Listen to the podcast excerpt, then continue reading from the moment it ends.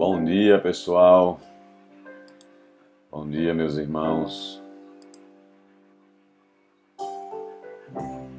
Quero levantar a minha voz. Vamos entrando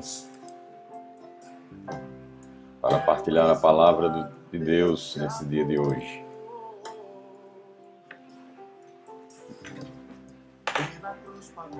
Sejam todos muito bem-vindos.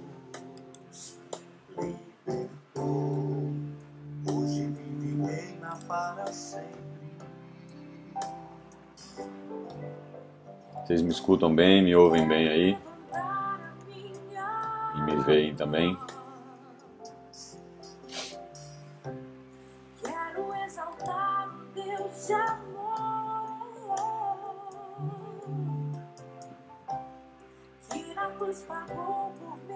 Ótimo.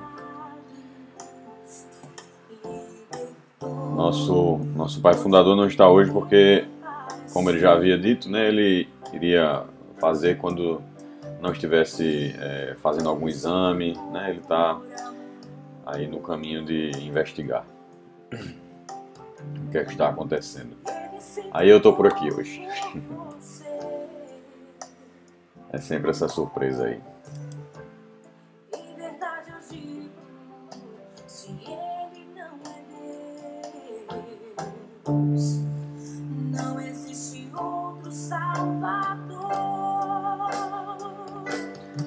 Gosto muito dessa música. É do primeiro CD do Ministério em Adoração.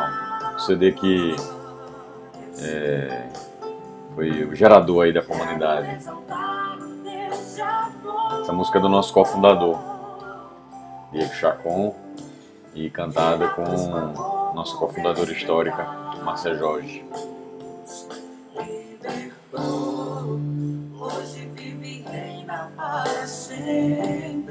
Estão ouvindo aí? O meu coração se alegrou. Gosto muito desse, desse louvor. Vamos começar o dia assim, agradecendo a Deus por mais um dia, agradecendo a Deus pelo dom da vida, pela graça de estarmos aqui, pela graça de termos irmãos. Que bom, meus irmãos, que bom que nós temos essa oportunidade. Bendito seja o nosso Deus por isso, pela vida de cada um de vocês, pela nossa comunidade, pelas pessoas que caminham conosco como membros, mas também como pessoas que frequentam a comunidade como admiradores, como agregados, pessoas que nos acompanham, os benfeitores. Louvemos a Deus por tudo isso. Dia a todos que estão entrando.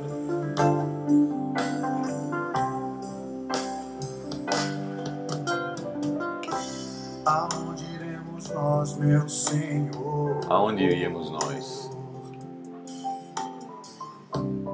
A quem nós iremos recorrer? A quem nós iríamos, Senhor, recorrer? Só tu tens palavra de vida Só tu eterna. tens palavras de vida. Oh.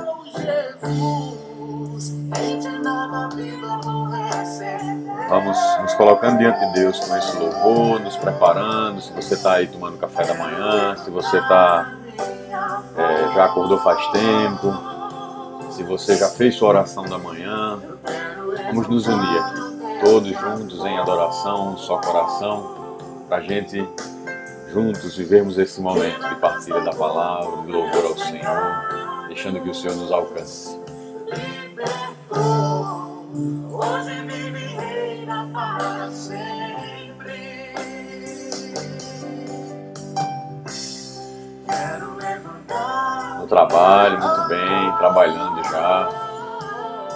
Que bom, irmão, você está no seu trabalho. Os que estão sei lá, no carro, onde você estiver. Vamos nos unir nesse louvor e que a palavra de Deus nos alcance, nos alcance, nos toque, nos mude.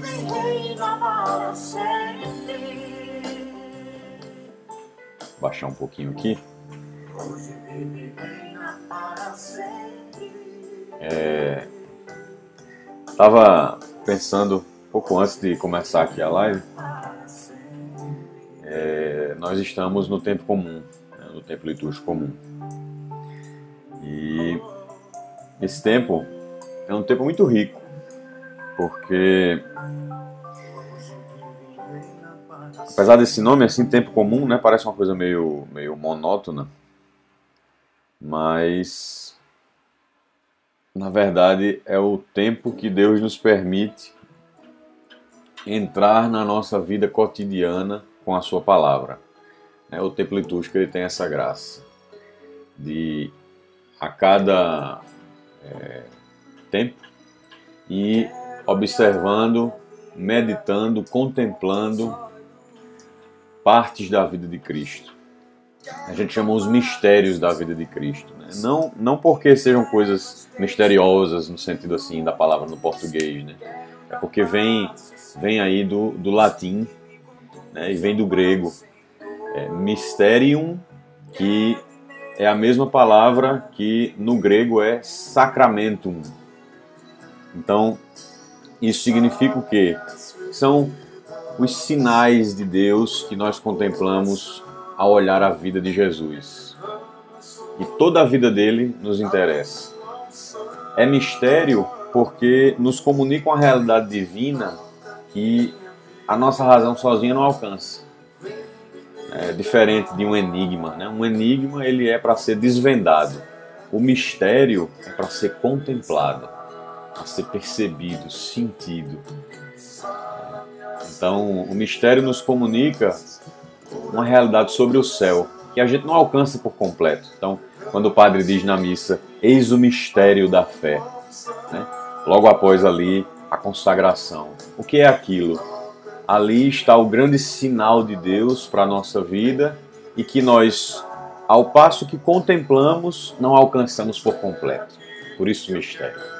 Então, o tempo comum né? Os tempos litúrgicos, em geral, eles nos permitem ir contemplando os mistérios da vida de Jesus. Né? Então nós temos Advento, Natal, é, temos tempo comum, temos a Quaresma. Né? Então temos aí é, a Páscoa. É, e cada tempo desse nós contemplamos uma parte da vida de Jesus. E no tempo comum, nós contemplamos aí que a maior parte do, do tempo litúrgico, a maior parte do ano litúrgico é o tempo comum, é, nós observamos, temos a oportunidade de observar a vida de Jesus para trazer para nossa, o nosso cotidiano, trazer para a nossa vida, é, vamos dizer assim, a nossa vida simples, a vida comum, a rotina, o repetido. Né? Eu gosto muito, assim, Deus tem falado muito ao meu coração dessa espiritualidade do cotidiano essa espiritualidade do simples. É, eu penso que a santidade ela se constrói no ordinário. É, o extraordinário, quando ele vier, nós viveremos.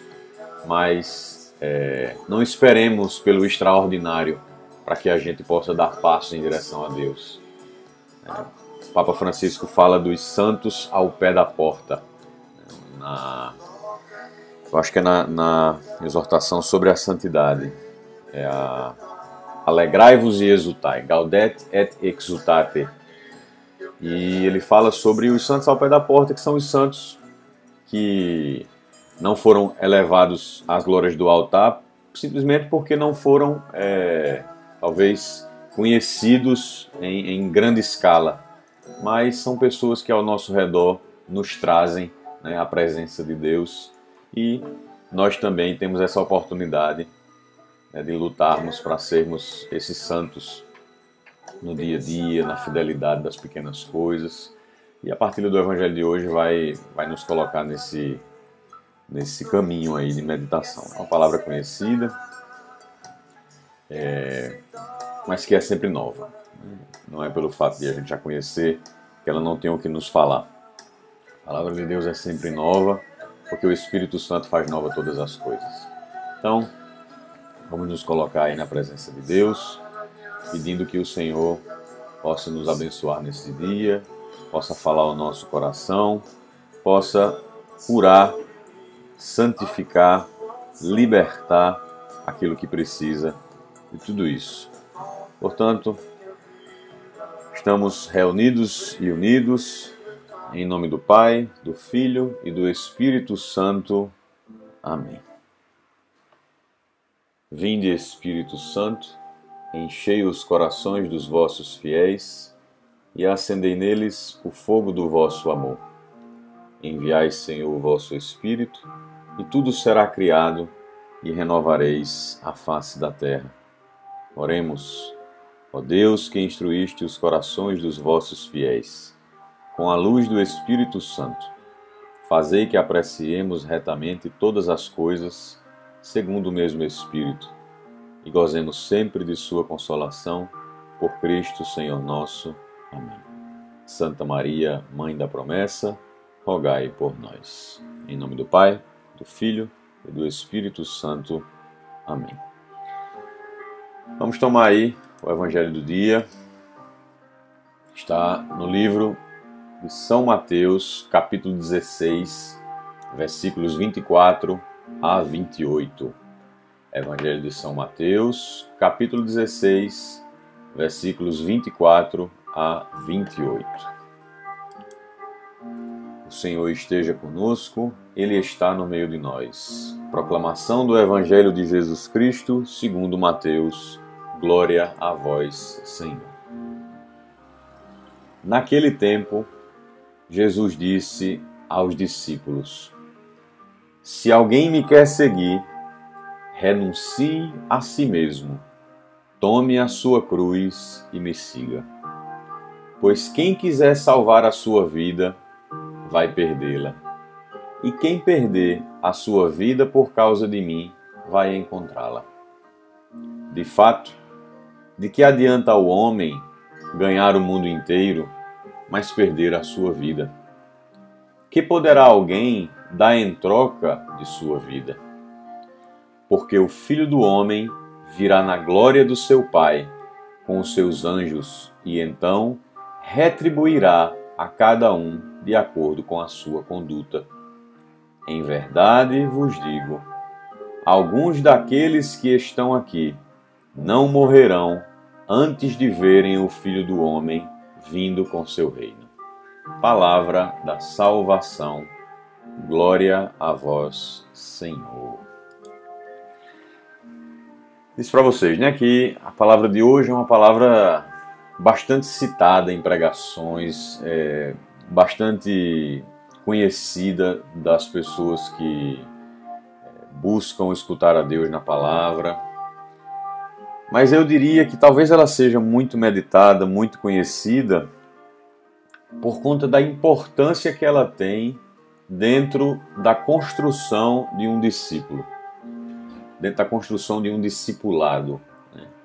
A gente tem hoje, né, se você tem aí uma sensibilidade de observação, a gente tem no mundo, né, ao nosso redor, a espiritualidade, né, a, a, a, as expressões de fé, e aqui no Brasil, especialmente aqui no Nordeste, a expressão de fé em Cristo, a gente tem isso como uma coisa mais, ainda assim, mais presente do que ausente. Né? A gente tem é, mais pessoas que conhecem Jesus no sentido de ouvir falar, é, e que expressam algum tipo de fé, de admiração nele, né, do que pessoas que são completamente alheias. Né? É, essa ainda é a nossa realidade. Né?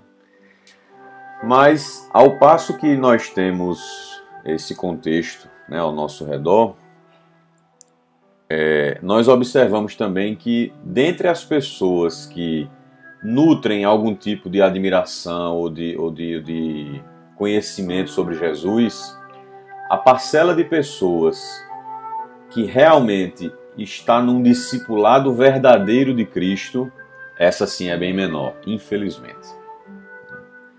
É, a gente tem pessoas que se relacionam com Deus, se relacionam com o Cristo de uma maneira é, ou apenas numa construção de ideias, onde eu sei que Deus existe, sei que Deus está lá, nutro um certo temor, mas não tenho ele como uma presença concreta na minha vida que me inspira o coração. que me fala, que me conduz. E aqui eu, eu, eu visualizo uma, um abismo né, entre eu simplesmente conhecer Jesus e eu ser discípulo de Jesus. Né? Então temos, um, é, na minha visão, nós temos a maior parte das pessoas conhecendo do ponto de vista de ouvir falar, mas como discípulos que seguem, nós é, temos menos pessoas assim, né? que são conhecedores verdadeiros de quem é Jesus, da sua palavra, do que é que ele nos pede. Na prática, o que é que a gente observa? Pessoas que têm uma fé, é, talvez, muito ligada ao emocional ou baseada no medo, né, do que no, na, na, recompensa, né, eu, eu tenho que fazer senão Deus castiga, naquela pressão às vezes inconsciente, psicológica de é, quando eu estou num aperreio, eu procurar a Deus. Né? Quantas pessoas já não agiram assim? Né?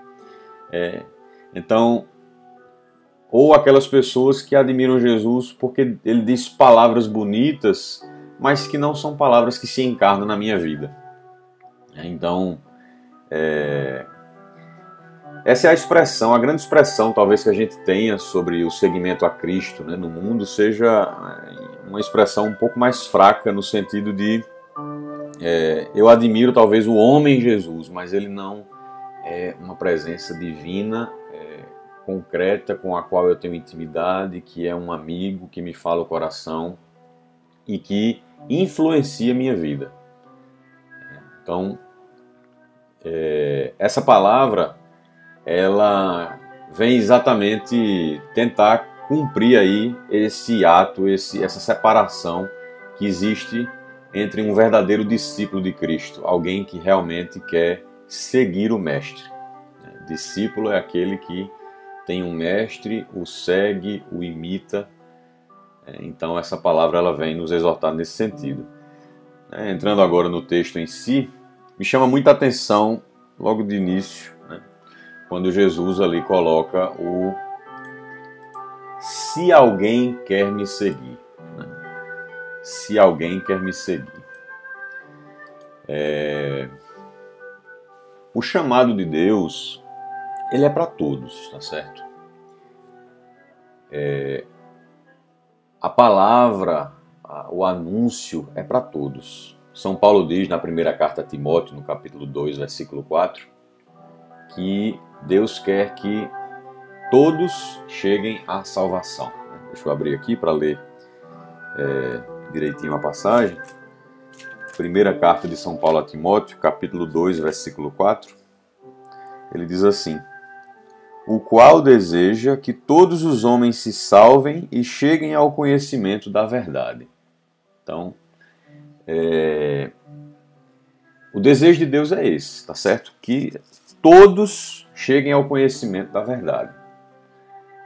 Mas na pregação de Jesus, a gente percebe isso de maneira bem clara, bastante objetiva, que, embora o desejo de Deus seja esse, ele sabe que nem todos escutarão. Né? Aquela expressão conhecida, né?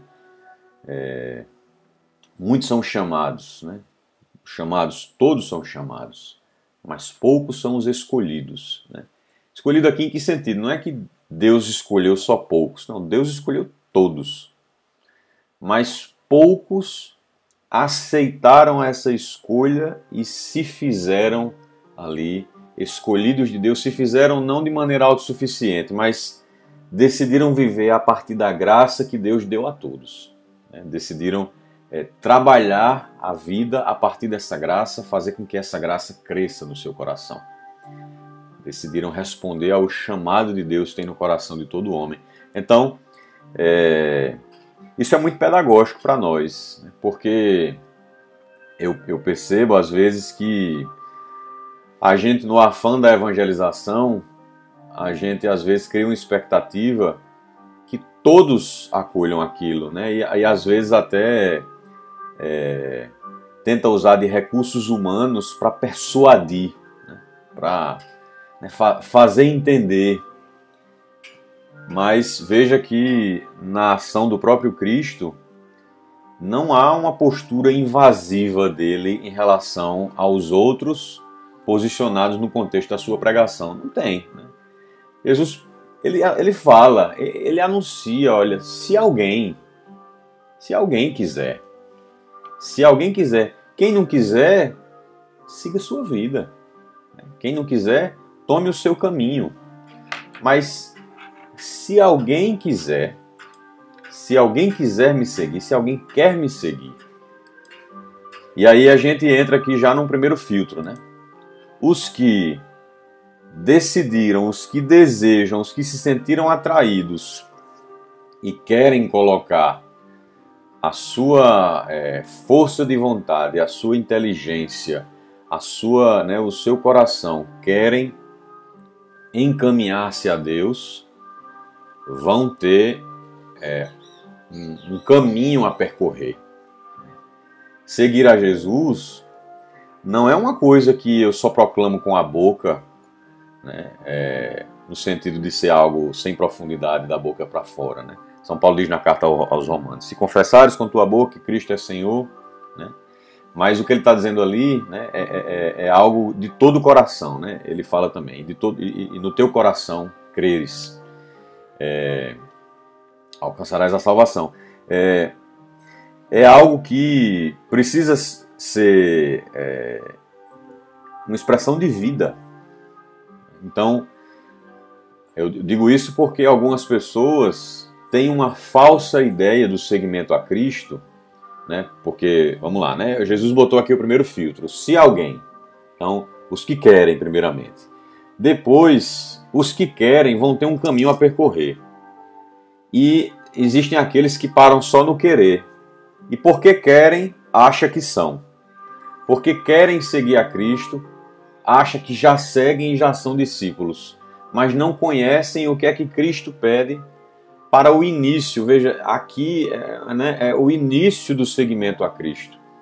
Né, eu falo isso especialmente às pessoas que têm uma visão construída por si mesmos sobre, sobre Cristo, sobre Deus. Né? Por exemplo, pessoas que acham desnecessário e a igreja, né, aquela fala conhecidíssima de todos nós, ah, eu não preciso de igreja, eu, eu, é eu e Deus direto, eu me relaciono com Deus, eu, eu rezo na minha casa. Ora, isso não é uma coisa desprezível, isso não é uma coisa que é, é, é, é inútil, tem sua utilidade. Né? É, é diferente né, de eu pegar uma pessoa que pensa dessa maneira, mas de alguma forma nutre ali uma, uma proximidade com Deus, ainda que seja dessa maneira relativista, do que uma pessoa que é completamente ateia. Eu sei que é diferente. Mas ainda assim, muitas vezes essas pessoas que construíram uma ideia própria sobre Deus, elas vivem de modo como um ateu prático. Não são um ateu declarado, mas são um ateu prático, porque é, dizem isso, né, que é L Deus, L Deus, mas a grande verdade é que quem se relaciona dessa maneira com Deus fica empobrecido de quem Deus realmente é e acaba se relacionando com um Deus criado por si mesmo. Com um Deus que foi a própria pessoa que modelou aos seus caprichos e segue a esse Deus quando na verdade segue a si mesmo e é o que quer. Então, o seguimento a Cristo, ele tem algumas exigências. Ah, mas Deus não é amor? É, Deus é amor, Deus acolhe quem quiser. Esse se alguém, aqui mora a acolhida para todos, é quem quiser. Não tem discriminação aqui na porta de entrada. Porém, quem quiser vai ter que fazer um caminho. Vai ter que percorrer um caminho e esse caminho não é um caminho teórico e que foi Deus que simplesmente, é, de um modo é, distante, de um modo distante disse: você tem que ir por ali. Não. O caminho que Deus nos mostra é um caminho que Ele mesmo percorreu no seu Filho Jesus, que é Deus com o Espírito Santo e o Pai. Então, é, por isso que nós somos discípulos, porque a gente vai atrás do Mestre por um caminho que ele passou. E naturalmente aqui, né, falando nesse, nesse sentido, o caminho de Cristo é o caminho da cruz. É o caminho do Calvário, sabendo que o nosso coração se enche de esperança porque ele vai culminar na ressurreição, mas é o caminho da cruz. Então, minha gente, né, continuando aqui, porque senão a gente não sai nem do, do primeiro versículo. É, coloquemos essa consciência. O seguimento a Cristo, ele tem um caminho a ser percorrido para que eu vá construindo esse discipulado verdadeiro na minha vida. Então, se alguém, aí ele vai começar a colocar, a explicar um pouquinho esse caminho. Se alguém quer me seguir, renuncie a si mesmo, tome a sua cruz e me siga. Né? Aqui começa.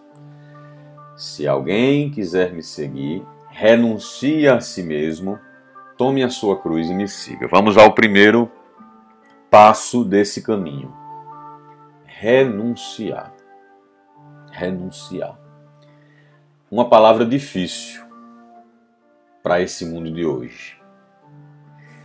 Esse mundo de hoje, que a gente já fala um pouco sobre ele, é um mundo que se sente muito maduro e sábio em trilhar o seu próprio caminho.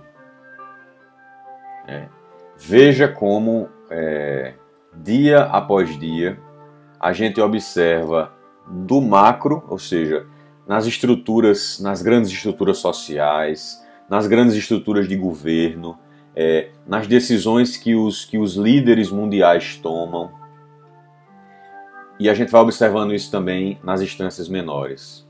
A gente observa dentro das empresas, a gente observa é, dentro das, das é, associações, das rodas de amizade, até chegar dentro das famílias.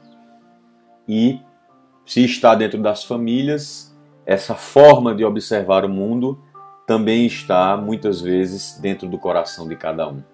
Porque eu parti do macro para o micro, mas na verdade a coisa começa a reverberar dentro de cada coração. Se no, se no todo a gente observa, quando a gente olha o mundo, um grande esquecimento de Deus, é porque esse esquecimento de Deus ele começa no coração do homem. E aqui é, nós temos que ter uma sensibilidade muito grande de deixar a palavra nos cultivar, né? É, e não estar tá procurando é, é, iluminar para a gente observar as realidades externas. Não, mas vamos provocando o nosso coração. É claro, a gente tem a percepção do mundo a partir da palavra, mas a gente tem que criar uma percepção sobre si mesmo também. E é, o mundo se sente de alguma maneira muito maduro e sábio em decidir o seu próprio caminho. É, especialmente aqui, o mundo que nós vivemos, que é o mundo ocidental, é um mundo que está cada vez mais secularizado, paganizado, é, a ponto de até os caminhos de Deus julgar. Né?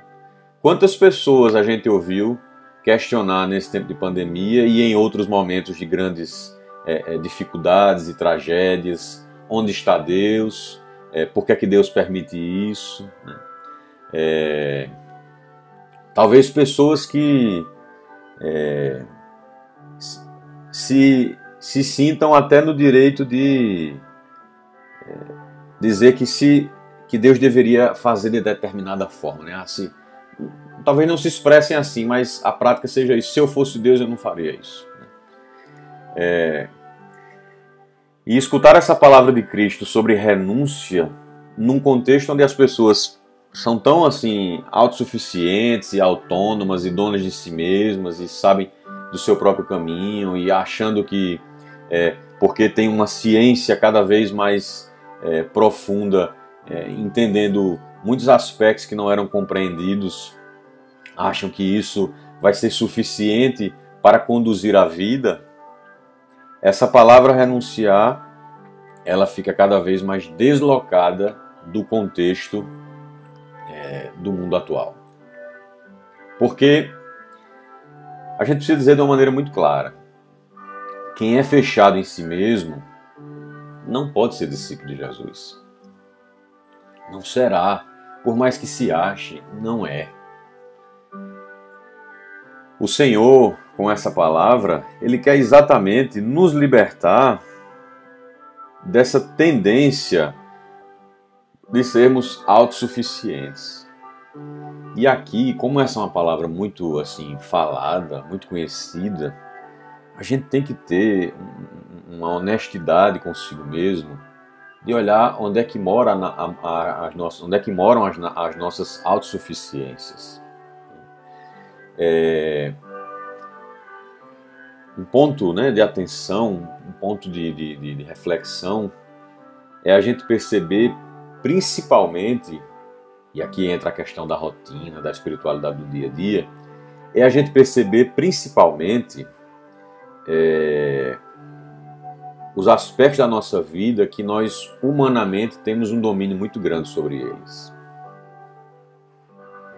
Temos um domínio muito grande. Aquilo que é, tecnicamente eu sei fazer, né? talvez a minha habilidade profissional, o meu dia a dia na minha casa, né? o acordar, encontrar as mesmas pessoas, fazer as mesmas coisas é uma facilidade muito grande na rotina, naquilo que eu domino e que espontaneamente eu faço sem precisar que ninguém me ensine ou me oriente, é muito fácil aí eu me esquecer de Deus. E é muito fácil aí eu me tornar autossuficiente.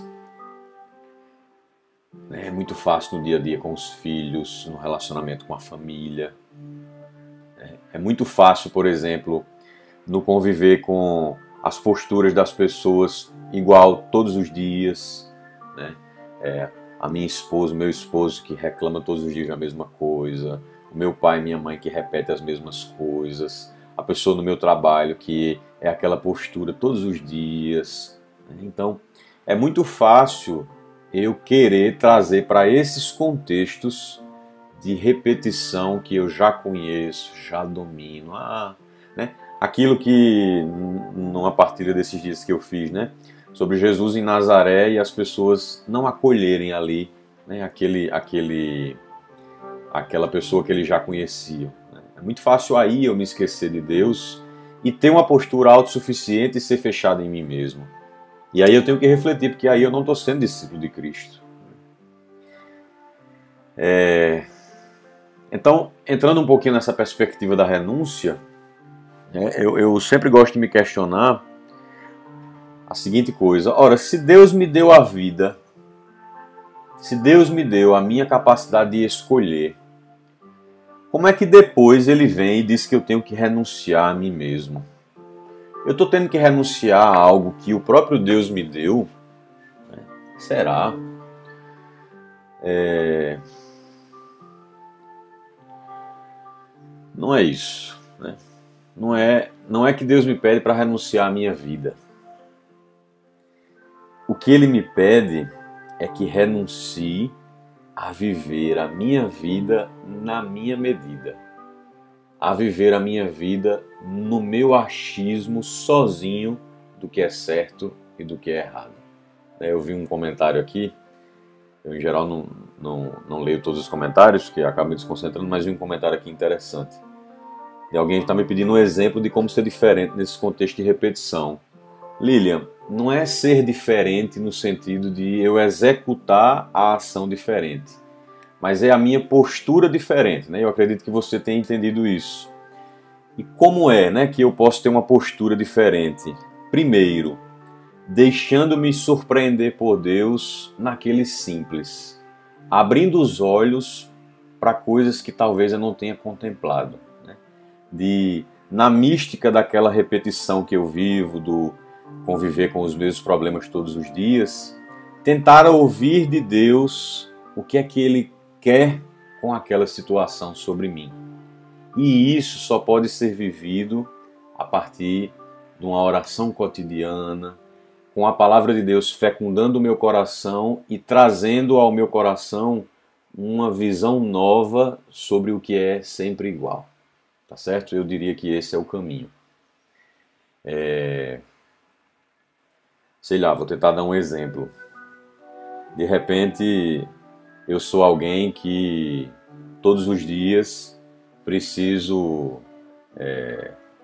Porque, sei lá, minha mãe precisa de mim, ela é já é uma pessoa de idade, está doente, precisa de mim, e aí eu sou casado, tenho os meus filhos, e por um tempo da minha vida eu precisei todos os dias é, passar o dia, é, trabalhar pela manhã, à tarde cuidar da casa e à noite ir é, dormir com a minha mãe para cuidar dela. E ali eu, num desgaste muito grande, tenho uma tendência a cair no murmúrio. e eu deixar me surpreender por Deus é eu a cada vez que chegar e talvez minha mãe fazer as mesmas coisas, de repente com uma certa senilidade repetir as mesmas histórias, eu já não aguentar mais. E ali eu encher meu coração da alegria de ainda ter a minha mãe, da alegria de estar podendo me doar para ela. Entende, Lilian? Seria esse equilíbrio. E isso está aí na perspectiva do renunciar. Porque talvez a nossa tendência fosse é, talvez querer se afastar disso, talvez querer é, virar um reclamão, né? ou, ou de repente até entrar num juízo sobre os irmãos que não fazem isso, não fazem aquilo, tudo fica para mim, eu sou um burro de carga. Né? Então, a renúncia ela vai entrar nessas questões aí do dia a dia. Né? Renunciar a quê? Não é a vida que Deus me deu. É renunciar ao modo de ver a vida, de vivê-la e de é, entender quem eu sou, quem são os outros. A essa tendência egoísta que a gente tem. Renunciar a isso. Renunciar a isso. Que o mundo não entenda essa perspectiva de renúncia, né? a, a, o mundo pagão, que na verdade não quer renunciar, só quer ganhar, né? só quer conquistar, ganhar, construir. Né? O mundo só pensa nisso.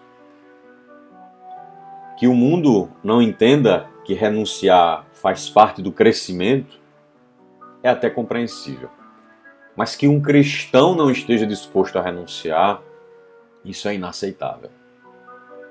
Eu saio do verdadeiro discipulado quando eu não estou disposto a renunciar. E renunciar, como eu vim dizendo para vocês, a essa minha forma de viver e de olhar o mundo, é, vai passar e tocar em aspectos diversos da vida. Né? Renunciar à forma é, que eu vivo a minha é, vida sexual, talvez, né?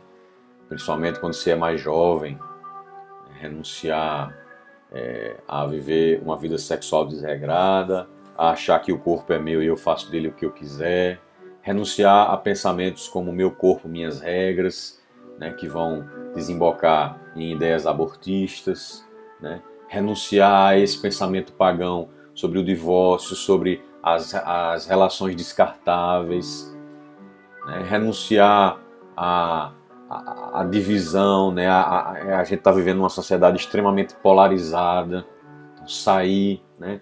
dessa, dessa polarização de, de olhar o mundo é, onde ou tudo é do bem ou tudo é do mal, né? entendendo que é, há um Há uma voz de Deus embutida em todas as situações que nos acontecem. Renunciar a, a, essa, talvez a essa visão moderna de ideologia de gênero, a posturas feministas e machistas. Né? Eu estou falando um pouco aqui das coisas que circundam a nossa sociedade moderna, tá certo? Sair, né? a gente não pode é, ter uma visão pagã sobre o mundo. O mundo é criação de Deus, nós somos amados de Deus é, e nós temos que viver conforme esse amor. Né? Eu não posso me portar na minha família, no meu trabalho, como uma pessoa que não conhece Cristo. Renunciar, né? Eu, eu falei um pouco sobre isso também na pregação de terça-feira na adoração. Renunciar a é, viver no meu trabalho práticas que não são de um discípulo de Cristo, né? práticas corruptas de perseguição, de desleixo com o que faz, né? de, de, enganar. Né? Eu, é, hoje, por exemplo, é sexta-feira. Né? As pessoas adoram um sextou. Hashtag sextou. Mas só sextou se para você semanou antes. Só sabadou se para você semanou antes. Né? Vou explicar. Só vem a perspectiva do lazer, da diversão e do descanso se houve a labuta, se houve a renúncia, se houve o trabalho, Se não, para você foi uma semana onde todos os dias foi um sextor. Entende? A renúncia, ela tem que vir para que eu tenha a alegria de viver o meu descanso, o meu repouso em Deus. Hum? Então, é, a gente precisa renunciar a esse modo pagão de entender o trabalho como um castigo, de entender é, o que eu faço todos os dias é, como um, um, um, uma cruz pesada que eu tenho que carregar, a é, entender o meu trabalho só como uma forma de eu ganhar dinheiro, ah, eu tenho que pagar essas contas, então eu tenho que trabalhar. Não. Entender o caminho que Deus faz conosco e renunciando a essa visão pagã, trazendo a visão de Deus para o meu cotidiano. Deixando Deus me surpreender ali, fazendo o que tem que ser feito. Entende? E aí, o cristão, ele precisa a cada tempo da sua vida ir modificando as suas tendências desordenadas e mortificando os seus instintos, educando os seus instintos. Não posso viver como um bicho solto que faz o que quer na hora que quer. Nós temos que ter disciplina com o corpo e com a alma, com o espírito. Precisamos. E isso, a dimensão da renúncia, vai nos ajudar a viver. São Paulo, aqui na primeira carta aos Coríntios, fala uma coisa interessante. Primeira carta aos Coríntios, capítulo 1. Porque, né, e a gente vai entrar no tomar a cruz agora, é, Toda essa linguagem de renúncia tem a ver com cruz. Né? Cruz no sentido de eu crucificar minha, as minhas paixões, as minhas inclinações. Né? Então, é, que o mundo não entenda isso, a gente aceita, porque isso para o mundo é a loucura, é uma loucura. Mas para nós, isso é a sabedoria de Deus. Né? E São Paulo fala sobre isso. 1 Coríntios 1, 18 em diante. Eu vou ler aqui uma partezinha. A linguagem da cruz é loucura para os que se perdem, mas para os foram, os que foram salvos, para nós é uma força divina. Está escrito: Destruirei a sabedoria dos sábios e anularei a prudência dos prudentes. Onde está o sábio? Onde o erudito? Onde o argumentador desse mundo? Acaso não declarou Deus por loucura a sabedoria deste mundo? Já que o mundo, com a sua sabedoria, não reconheceu a Deus na sabedoria divina, aprove a Deus salvar os que creem pela loucura de sua mensagem. Os judeus pedem milagres, os gregos reclamam sabedoria, mas nós pregamos Cristo crucificado, escândalo para os judeus e loucura para os pagãos. Mas para os eleitos, para os judeus, perdão, para, mas para os eleitos, quer judeus, quer gregos, força de Deus e sabedoria de Deus. Pois a loucura de Deus é mais sábia do que os homens, e a fraqueza de Deus é mais forte do que os homens. Então, o que São Paulo coloca aqui é que essa renúncia, e cada um tem que observar o que tem que renunciar, eu não estou dando aqui com esses meus exemplos uma fórmula, uma receita, eu estou falando no geral, mas cada um tem que rezar a sua vida e entender onde é que mora a sua necessidade de renúncia. Isso para o mundo vai ser uma loucura.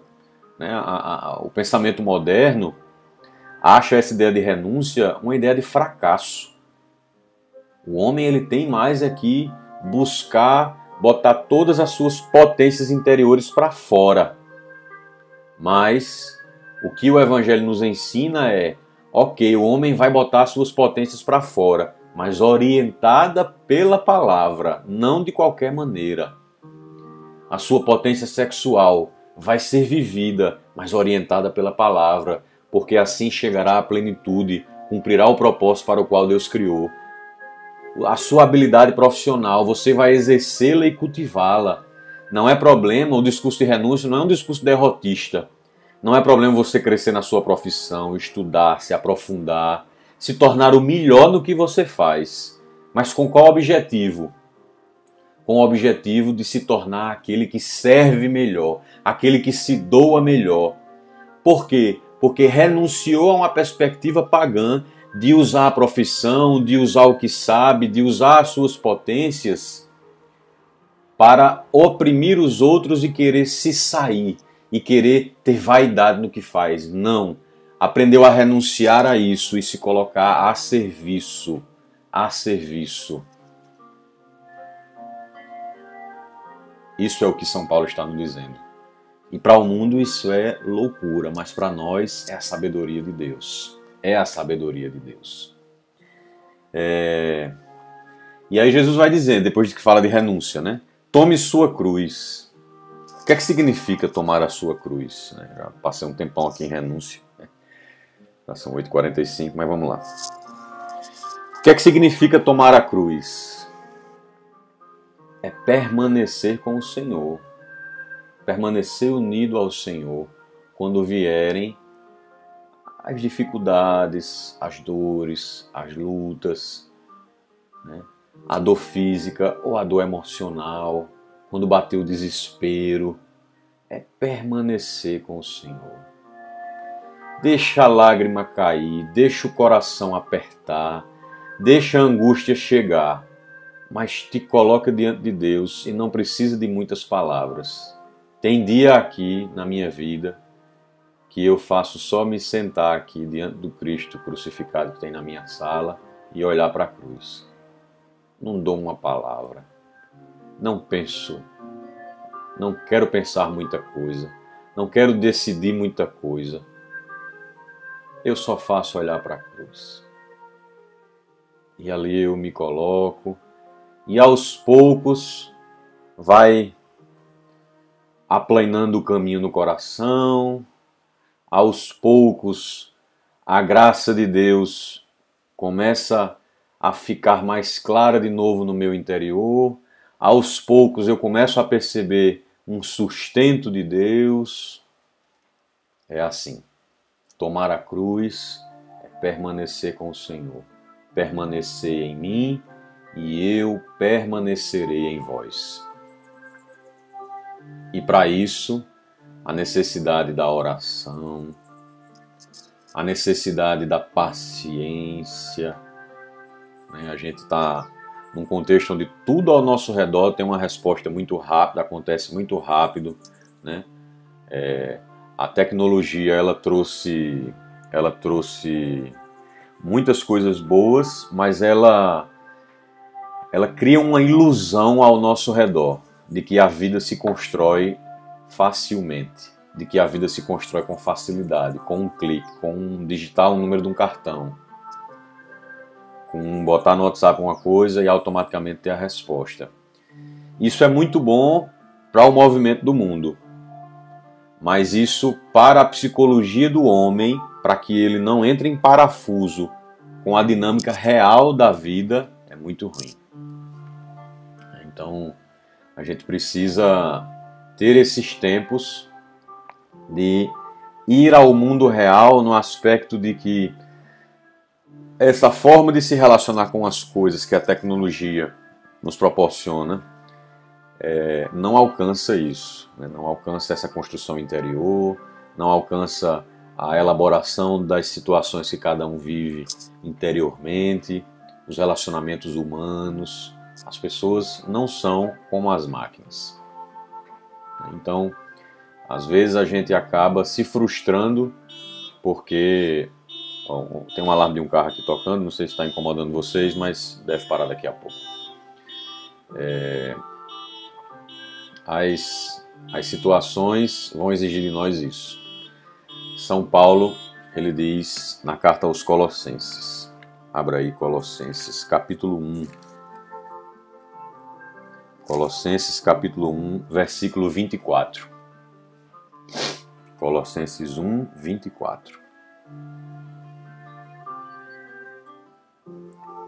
Agora me alegro nos sofrimentos suportados por vós. O que falta às tribulações de Cristo, completo na minha carne, por seu corpo, que é a Igreja. Eu gosto muito desse versículo.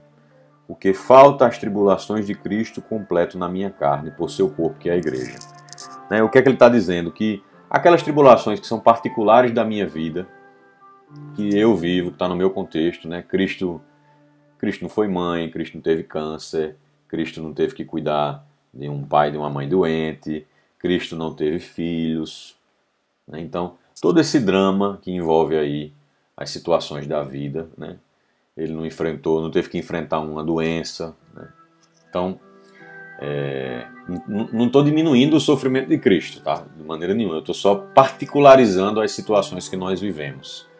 E tudo isso vai ganhar sentido se eu completar na minha carne o sofrimento de Cristo. Ou seja, se eu unir a minha vida à cruz de Cristo. Tá certo? E isso tem tudo a ver com tomar a cruz. Tomar a cruz e seguir. Né? E aqui a gente chega no seguir. Né? Renunciar a si mesmo, tomar a cruz e seguir. Seguir pressupõe que alguém vai na frente. Seguir pressupõe que alguém vai me dizer por onde ir. Seguir pressupõe fidelidade ao que foi dito. Não adianta eu ter um mestre que me diz para onde ir e eu não vou. Então eu tenho que escutar, tenho que decidir e tenho que ter fidelidade no caminho que eu estou indo. Certo? Tudo isso, né, é, segundo esse evangelho de hoje, vai compor aqueles que querem seguir a Cristo. Aqueles que querem seguir a Cristo. É, e a gente tem uma tendência né, a, a não querer perder. Né? A gente foi ensinado a só ganhar, só ganhar. Mas em Cristo, perder é ganhar. Né? Eu botei o tema de hoje como perder por amor é ganhar. Né? Porque tudo isso me coloca numa perspectiva de perder. Perder o quê? Perder é, aquilo que não me ajuda no segmento do Senhor. Perder aquilo que me impede de ser mais fiel. Talvez perder até ah, algum plano que eu tenha feito. É, perder muitas vezes, né? vamos lá, hoje em dia nessa polarização, todo mundo quer ter a última palavra. Né? Se é sobre política, todo mundo quer estar quer tá certo, quer, quer, quer dizer que o seu é o bom e o do outro é o ruim, o seu é o bem e o outro é o mal. É, se é na família, a gente quer a todo custo que as pessoas entendam o que a gente está dizendo, que faça daquele jeito que a gente está dizendo que é para fazer. Então, perder muitas vezes até né, isso, mesmo com razão, tá certo? Aceitar que os seus planos ali foram frustrados. Perder por amor é ganhar. Então, quem quer ser discípulo de Cristo tem que aprender a perder. E, e na verdade a gente não perde, a gente ganha. Porque quem perde a vida por Jesus ganha, diz ele. É, e nesse evangelho também tem essa, essa fala de Jesus que é bastante impactante, né? De que é que adianta o homem ganhar o mundo inteiro e perder-se a si mesmo, né? O que é que significa ganhar o mundo inteiro? É conquistar riquezas, conquistar fama, é, talvez esteja um pouco distante da realidade da maioria, mas ganhar o mundo inteiro talvez seja realizar-se no plano humano que você desenhou para você. Aquela casa, aquele emprego, aquele marido. Né? O que é que adianta você talvez ter realizado tudo isso, mas ter se perdido do caminho de que Deus queria ter construído? Né? Não, não, não dizendo que o fato de você ter realizado seu sonho da sua casa, da sua família, do seu marido seja um problema, mas o fato de você ter construído isso sem ter trazido para dentro desse caminho a forma que Deus queria o seu coração durante esse caminho. E aí ele, ele ter é, influenciado nas suas prioridades, ele ter influenciado é, nas, né, nas brigas que você resolveu travar na vida. Né? Na vida vai ter, vai ter tempo de a gente enfrentar? Vai. Mas a gente tem que ter sabedoria até para saber o que enfrenta. Né? Eu gasto minha energia para enfrentar isso, mas para isso aqui eu não gasto. Né? Então, é, de que é que adianta você ter construído né, é, tanta coisa, mas não ter trazido nesse processo de construir a sua vida, que é legítimo, não é, não é problema, mas O problema é você ter vivido esse processo sem ter um coração segundo o coração de Deus. Tá? E a gente ir finalizando, um versículo aqui que é o versículo 27 desse evangelho, que nós não podemos tirar isso do nosso coração. O filho do homem virá na glória do seu Pai com seus anjos e então retribuirá a cada um de acordo com sua conduta. Retribuirá a cada um de acordo com sua conduta. Não nos esqueçamos disso, tá certo? As nossas escolhas, o que a gente fez e faz aqui, nós seremos julgados por isso. Todos comparecerão ao tribunal de Deus, diz a palavra. Seremos julgados pela misericórdia, pelo amor, sim, mas seremos julgados nessa perspectiva de misericórdia pelo que fizemos, pela nossa conduta. Não nos esqueçamos, você será julgado pela sua conduta. Tá certo? É muito claro isso na palavra. Não nos esqueçamos disso. Isso não é uma ameaça de Deus, é uma constatação. Nós sabemos que será assim seremos julgados pela nossa conduta. E vai valer a pena, Bruno, renunciar? Vai valer a pena? Né? Tem hora que a gente perde um pouco o sentido do que está vivendo. Vai valer a pena? Vai. Tudo isso caminha, o último versículo desse evangelho, o versículo 28, caminha para onde? Para a ressurreição. Em verdade vos digo, alguns daqueles que estão aqui não morrerão antes de verem o Filho do Homem vindo com o seu reino. Ele estava falando da ressurreição aqui, né? Estava dizendo que alguns dos que estavam ouvindo aquela palavra dele estariam vivos quando ele ressuscitasse, certo? Então, é... tudo caminha para a ressurreição. Se a gente colocar no coração, né? Tente por um minuto fazer o exercício de se desapegar das coisas que nós é, temos aqui, vivemos aqui, das situações, e projetasse com todo o desapego e toda certeza, ainda que por um segundinho só, na alegria de estar no céu. Como é confortante essa certeza. Eu sei que o nosso coração vacila, que a gente pensa, que a gente pensa em, meu Deus, como é que essa pessoa aqui vai ficar, né? É, a gente pensa na saudade que pode sentir do que tem aqui. É, e isso é normal, minha gente. Né? Nós somos seres humanos. Né? A gente pensa, meu Deus, como é que meu filho vai ficar se eu partir? Como é que minha esposa vai ficar se eu partir? Mas quando a gente se projeta na alegria de estar no céu, tudo isso, tudo isso vira um nada. Porque a gente tem certeza que Deus vai suprir. Né? Então, é, a alegria da ressurreição. Se a gente está vivendo uma dor muito grande aqui, uma cruz, uma doença, uma luta com alguém, uma situação, a luta vai existir, tá certo? Ninguém vai diminuir a sua luta, não. A luta vai continuar existindo. Mas, quando eu me projeto dentro dessa luta e que isso termina se eu for fiel, termina sempre no céu, não importa o que acontecer, isso me dá força no caminho. Isso me dá sustento. Isso me faz recobrar as forças e ir seguindo passo a passo, dia após dia, renúncia após renúncia, tomando a cruz, seguindo. Tá certo? Se alguém quiser me seguir, renuncie a si mesmo, tome a sua cruz e me siga. Perder por amor é ganhar. Que Deus nos abençoe nesse dia de hoje.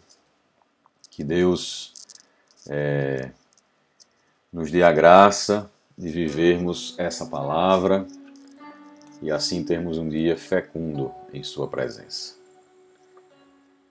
Pai nosso que estais nos céus, santificado seja o vosso nome, venha a nós o vosso reino, seja feita a vossa vontade, assim na terra como no céu. O pão nosso de cada dia nos dai hoje, perdoai-nos as nossas ofensas, assim como nós perdoamos a quem nos tem ofendido. Não nos deixeis cair em tentação, mas livrai-nos do mal. Amém. Shalom, meus irmãos. Deus abençoe cada um de vocês. Tenham um bom dia e sigamos.